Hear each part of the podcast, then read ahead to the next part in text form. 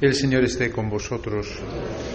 Lectura del Santo Evangelio según San Lucas. En aquel tiempo entró Jesús en una aldea y una mujer llamada Marta lo recibió en su casa. Esta tenía una hermana llamada María que sentada junto a los pies del Señor escuchaba su palabra. Marta, en cambio, andaba muy afanada con los muchos servicios hasta que acercándose dijo, Señor, ¿no te importa que mi hermana me haya dejado sola para servir? Dile que me eche una mano. Respondiendo le dijo el Señor, Marta, Marta, andas inquieta y preocupada por muchas, con muchas cosas. Solo una es necesaria. María pues ha escogido la parte mejor y no le será quitada. Palabra del Señor.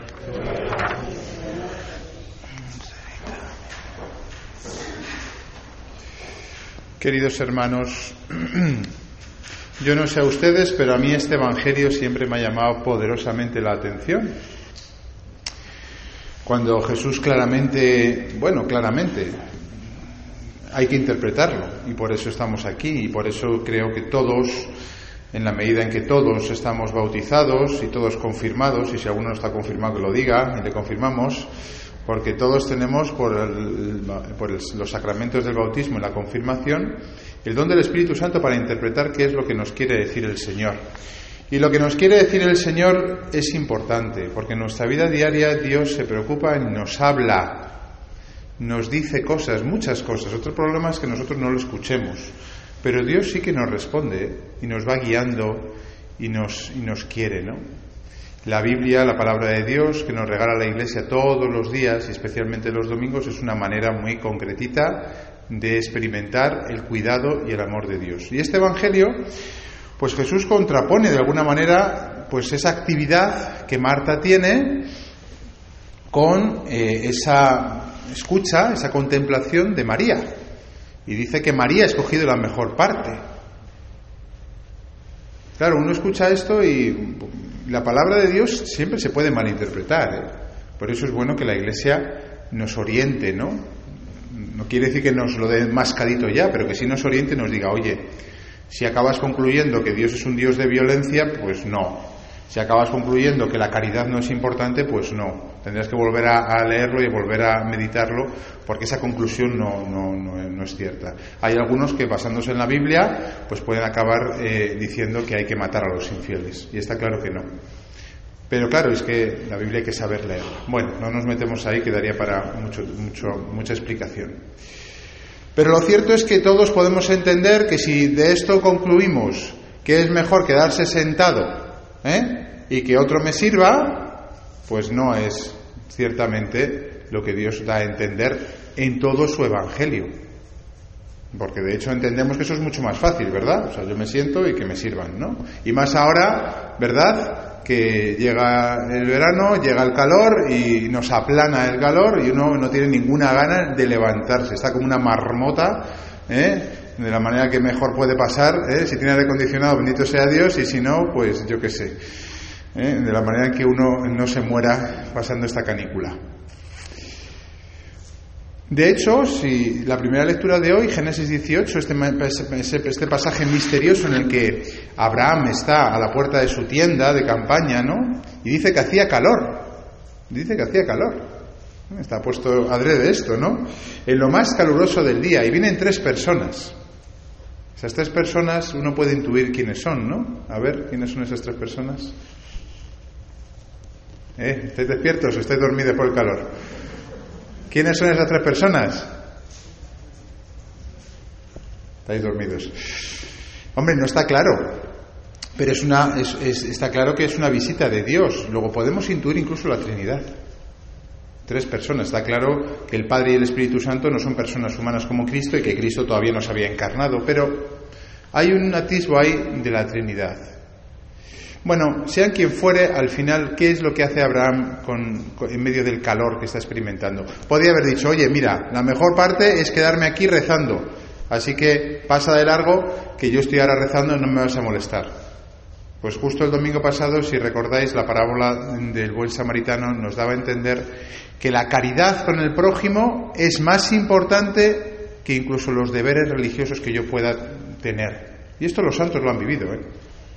Es decir, San Vicente de Paul, por ejemplo, o algunos otros han dicho claramente que si yo, por hacer un acto de caridad, pues tengo que partir mi oración, o tengo que interrumpirla, o tengo que, posponerla, o incluso no puedo ir a misa porque estoy teniendo un enfermo, a los ojos de Dios eso es bueno. Hombre, luego, hermanos, no aprovechemos la situación para decir, ay, qué bien, que tengo un enfermo, no voy a misa. Si estoy en casa, puedo verla eh, a través de cualquiera de los medios de comunicación, puedo leer las lecturas, puedo y debo de hacer un acto de comunión espiritual, una cosa no quita la otra. Pero ciertamente que la caridad eh, está por encima incluso de ese deber religioso de, de, amar a Dios. Luego, esa interpretación en la cual uno podemos, podemos llegar a pensar, ¿no? Que es mejor rezar que hacer cosas, ¿no? Pues no, no siempre es así, porque la caridad para con los demás es un, es un mandamiento. Luego, esa interpretación del Evangelio no funciona.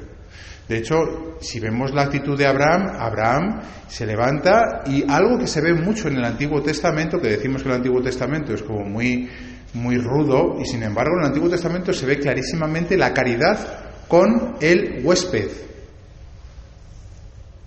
si leemos el Antiguo Testamento, el huésped se le da un, trato privilegiado, incluso por encima de los propios familiares.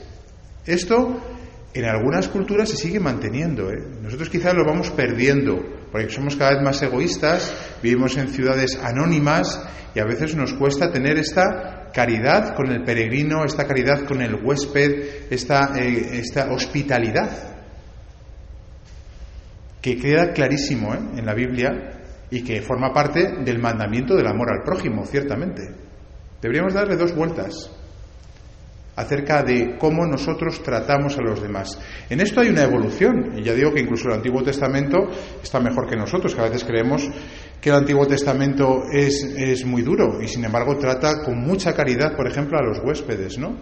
Pero hay una evolución también. Se ve como en el Antiguo Testamento, por ejemplo, al enemigo se le dice ojo por ojo y diente por diente. En el Nuevo Testamento dirá Jesús, amad a vuestros enemigos. En el Antiguo Testamento se dice, ama a tu prójimo como a ti mismo. Pero en el Nuevo Testamento dirá Jesús, ama a tu prójimo como yo te he amado. Es decir, infinitamente. Luego, ciertamente que en esto, si ya el Antiguo Testamento es bueno, todavía el Nuevo Testamento crece, de alguna manera, el deber de caridad. Luego, lo que Marta estaba haciendo no era malo.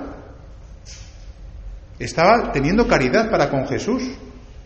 Estaba tratando a su huésped como le pedía el Antiguo Testamento y como realmente debía de hacer. Entonces, ¿qué es lo que pasa? A mi modo de entender, ustedes piensen, a ver qué es lo que les sugiere el Espíritu Santo. Pero el problema no es qué hacía, sino cómo lo hacía. Y me parece que ahí está el problema, porque Marta de alguna manera reprocha la actitud de su hermana María. Lo cual da a entender que cuando ella estaba haciendo todas esas cosas, las hacía porque quería a Jesús, claro. Claro que quería a Jesús. De hecho, Jesús sentía ese cariño porque iba ahí a descansar a la casa de los tres hermanos, Marta, María y Lázaro, y descansaba con ellos. Aparece varias veces en el Evangelio. Que les quería mucho. Cuando Lázaro muere, Jesús llora. Luego Jesús realmente descansaba allí. Y descansaba no solo porque María le escuchase, porque, hombre, está bien que te escuchen, pero también Jesús necesitaba una cama y necesitaba una comida que Marta, por su manera de ser, bueno, pues parece que tendía más a hacerlo que María, que se quedaba pues escuchando a Jesús pues con la boca abierta. El problema es cómo Marta hace esa hospitalidad, pero buscando algo a cambio, como una recompensa o como comparándose con María. Y ahí donde Jesús le viene a decir que no lo hace bien, que en eso María lo hace mejor. Da a entender también que escuchar al Señor es una actividad, la contemplación, que da a entender como que es mejor que la acción. Pero insisto, si hay que atender al prójimo por caridad, debemos incluso dejar la contemplación, como hace Abraham en la primera lectura. Y no nos escudemos en decir, bueno, pues como ha dicho el cura, que hay que eh, servir a los demás, no voy a rezar. No, es ese justo equilibrio en el cual a veces debemos rezar y a veces debemos de trabajar. Y ahora en verano, como le pasaría a Abraham, pues cuesta más ponerse al servicio. Y deberíamos de preguntarnos, ¿no? Por ejemplo, cómo vivimos nuestro verano. ¿Tenemos necesidad de descansar? Claro, por supuesto, es un derecho. Pero también descansar no es simplemente no hacer nada, sino cambiar de actividad. Y también descansar no es decir, bueno, a partir del mes de, aquí, del 15 de julio, de la fiesta del Carmen que fue ayer, pues ya todo lo que tiene que ver con la generosidad no lo voy a atender. No. De hecho, nosotros, por ejemplo, los sacerdotes de, que atendemos esta, esta, esta iglesia, hablamos mucho de que en verano la Virgen se pone justo en camino porque recibe la noticia del 31, 31 de mayo, lo, celebramos, de el, embarazo de su prima Isabel y dice el Evangelio que ella se levantó a prisa y se puso de camino a las montañas a servir a su prima Isabel. E intentamos vivir el verano con una actitud de servicio, de disponibilidad. Oye, que cuesta, ¿eh? que yo mañana me voy de campamento y digo, Dios mío, con el calor que hace, me voy de campamento, pero estoy loco, ¿qué estoy haciendo? Pero uno se pone en servicio, como Marta hacía, que no estaba mal. El problema es por qué lo hago y cómo lo hago. Sin buscar recompensa, sin mirarse a uno mismo. Abraham en esto sí que es mucho más ejemplo. Cómo tiene ese dispendio de generosidad para con sus huéspedes, con una gran libertad, con una gran generosidad, sin buscar nada a cambio y con una gran personalidad, porque de hecho lo que no hemos leído, pero que continúa de Génesis 18, es que esos tres misteriosos personajes se dirigen a Sodoma y Gomorra a acabar con ellos. Y Abraham empieza un diálogo con esos personajes misteriosos para pedirle que por favor no destruyan esa ciudad, porque hay justos que morirían inocentemente. Luego se ve que Abraham tiene ese saber estar, ¿no?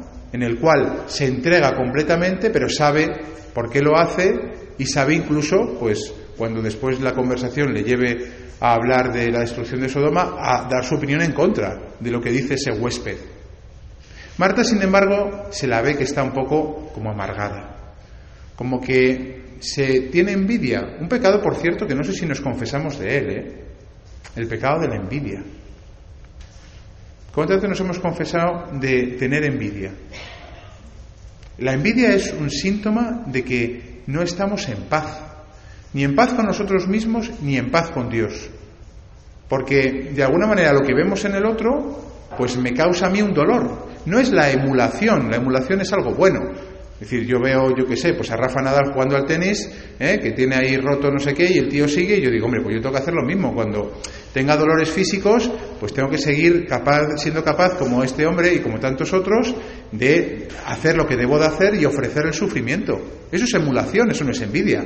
La envidia es cuando me corroe la comparación con el otro, cuando me siento inferior, cuando me menosprecio, cuando mm, al otro le, deseo el mal, o cuando delante de Dios creo que Él no me quiere igual que a otros que aparentemente, aparentemente tienen eh, dones mejores que los que yo tengo, ¿no? Por eso termino. Creo que el verano, ¿no? Es el momento para la campaña de la visitación, como llamamos nosotros, es decir, para ponernos como la Virgen en camino, ¿no? A prisa, como dice el Evangelio, dispuestos como Abraham a servir a todas las personas que, lleguen a nosotros. Qué agradable es, creo que todos hemos tenido la experiencia, cuando una persona estás con ella y está pendiente de ti, no de una manera empalagosa, ¿no? sino que entiendes que es una persona que, te escucha antes de decir lo que él quiere decir, que a veces nos pasa, queremos hablar nosotros los primeros, ¿eh? y sin embargo tenemos dos orejas y solo una boca para escuchar más que hablar, Qué agradable cuando llegas a un sitio y, y todos son facilidades, ¿no? Incluso te dejan lo mejor para ti, como hace Abraham en el Antiguo Testamento, que privilegia, insisto, a los huéspedes frente a sus propios familiares. Y le dice, no, no, lo mejor de la casa para ti. Imagínense que llega alguien a su casa um, de veraneo y ustedes le dan la, la, cama de su hijo, que es mejor que la cama de abajo, que es una plegable mala. ¿Qué te va a decir tu hijo? Pero mamá, ¿qué me estás haciendo? ¿Educamos así a nuestros hijos? Porque antes se educaba así, ¿eh? Y no hace mucho. Eh, por ejemplo, la vida de Sor Lucía en Fátima. Sor Lucía en Fátima tenía la consigna por parte de sus padres cuando ella no estaba, no de no abrir la puerta, por desgracia, que es lo que nos pasa a nosotros, sino de que el pobre se fuese contento, le diese lo que, hubiese, lo que hiciese falta que le diese. Y a veces le daba cosas que luego las hermanas de Lucía decían, pero ¿cómo le has dado esto? es la consigna que tenemos. Nosotros no educamos así, me parece, ¿eh? y forma parte de la caridad cristiana.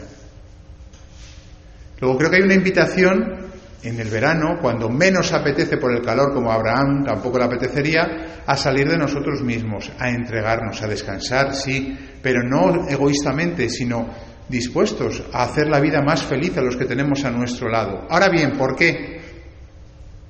Pues porque el amor se paga por sí mismo. No busquemos recompensa, ya lo dice Jesús en ese famoso texto que se lee el día del miércoles de ceniza. El que busca su recompensa ya ha sido pagado. Por eso le dice Jesús a Marta, a María no se le, no se le quitará. Porque cuando uno hace las cosas por amor, por puro amor, sin buscar recompensa, estamos acumulando méritos en el cielo y eso no se nos quitará. De hecho, es lo único que llevaremos, lo único que nos quedará. Será el único tesoro que tendremos en el cielo. ¿Cuánto amor has acumulado aquí en la tierra? No te van a preguntar cuántos hijos has tenido, cuántos, eh, cuánto has trabajado eh, cada día. No te van a preguntar, eh, yo qué sé, ni siquiera cuánto dinero has dado a la iglesia. Sino si has tenido amor al hacer todo eso. O lo has hecho por miedo, por obligación, porque no te quedaba otra, por resignación. Seamos espléndidos, pero hagámoslo con caridad. Claro, para poder hacer esto hay que rezar hay que contemplar, hay que escuchar también la palabra de Dios. ¿Qué es lo que hace María? Por eso no están enfrentados. Y por eso también nosotros hablamos de ser contemplativos en la acción, es decir, tener una gran actividad social, caritativa, la que cada uno tenga. Oye, soy cura, pues mira, como cura intenta hacer todo el bien posible. ¿Eres padre de familia? Pues como padre de familia intenta hacer todo el bien posible. ¿Eres soltero? Pues como soltero haz todo el bien posible pero de manera contemplativa, es decir, sin volcarte demasiado como si eso fuese tu vida. No, tampoco. Que a veces en la misma actividad, en el activismo, buscamos una especie de compensación. Y cuando dejamos de tener actividad, entonces nos ahogamos, porque no tenemos nada que hacer. Eso le pasa mucho al mundo moderno. El activismo es una manera, en el fondo, de escapar. No se puede parar, no puede escuchar a Dios, porque tiene miedo en el fondo de pararse y de escuchar. No, hagamos todo el bien posible. Hagámoslo por amor y hagámoslo sabiendo que es una oportunidad que nos da la vida de poder hacer el bien, que no siempre se nos dará, y hagámoslo en el fondo, en el fondo, por amor a Dios. No ni siquiera para que nosotros nos sintamos realizados, salgamos de casa, tengamos algo que hacer, que a veces puede ser eso, ¿eh? A veces toda nuestra, nuestra actividad es un buscarnos a nosotros mismos. No, hagámoslo por puro amor de Dios, de tal manera que cuando no lo tengamos, pues no lo tenemos hemos amado a Dios, igual en la actividad que en la contemplación. Y esto pasa también con la ancianidad, y termino ya de verdad, de verdad que termino. Muchas veces cuando uno llega a la ancianidad no puede hacer todo lo que ha hecho antes y grandes personas que han dirigido colegios, instituciones y grandes cosas, pues llegan a una edad en la cual no pueden hacer nada de lo que hacían antes. ¿Y qué? Hombre, es difícil, pero uno eh, quizá en ese momento entiende que si todo lo anterior no lo ha hecho por amor a Dios, y lo ha hecho para buscarse a sí mismo y por protagonismo, mal andamos. La actividad es una oportunidad para amar a Dios y a los demás. Y cuando se nos quita esa oportunidad, damos gracias a Dios por las veces que le hemos tenido. Y si no podemos amar a Dios en la actividad, le amamos en la contemplación. Y ciertamente que muchos enfermos, muchas personas mayores, muchas personas discapacitadas acumulan en la Iglesia la mayor parte de los méritos porque se trata de amar. Y muchas de esas personas saben amar en su discapacidad, en su enfermedad, en su ancianidad. Luego todos colaboramos al tesoro de la Iglesia y al tesoro personal de acumular amor para el cielo. Pues que seamos capaces de ser como Marta y como María a la vez, quitando lo malo que pueda haber en Marta y con esa generosidad, esa disponibilidad de Abraham de la, de la primera lectura. Seremos Cristo para los demás. Lo dice la segunda lectura. San Pablo les ha dicho a los colosenses,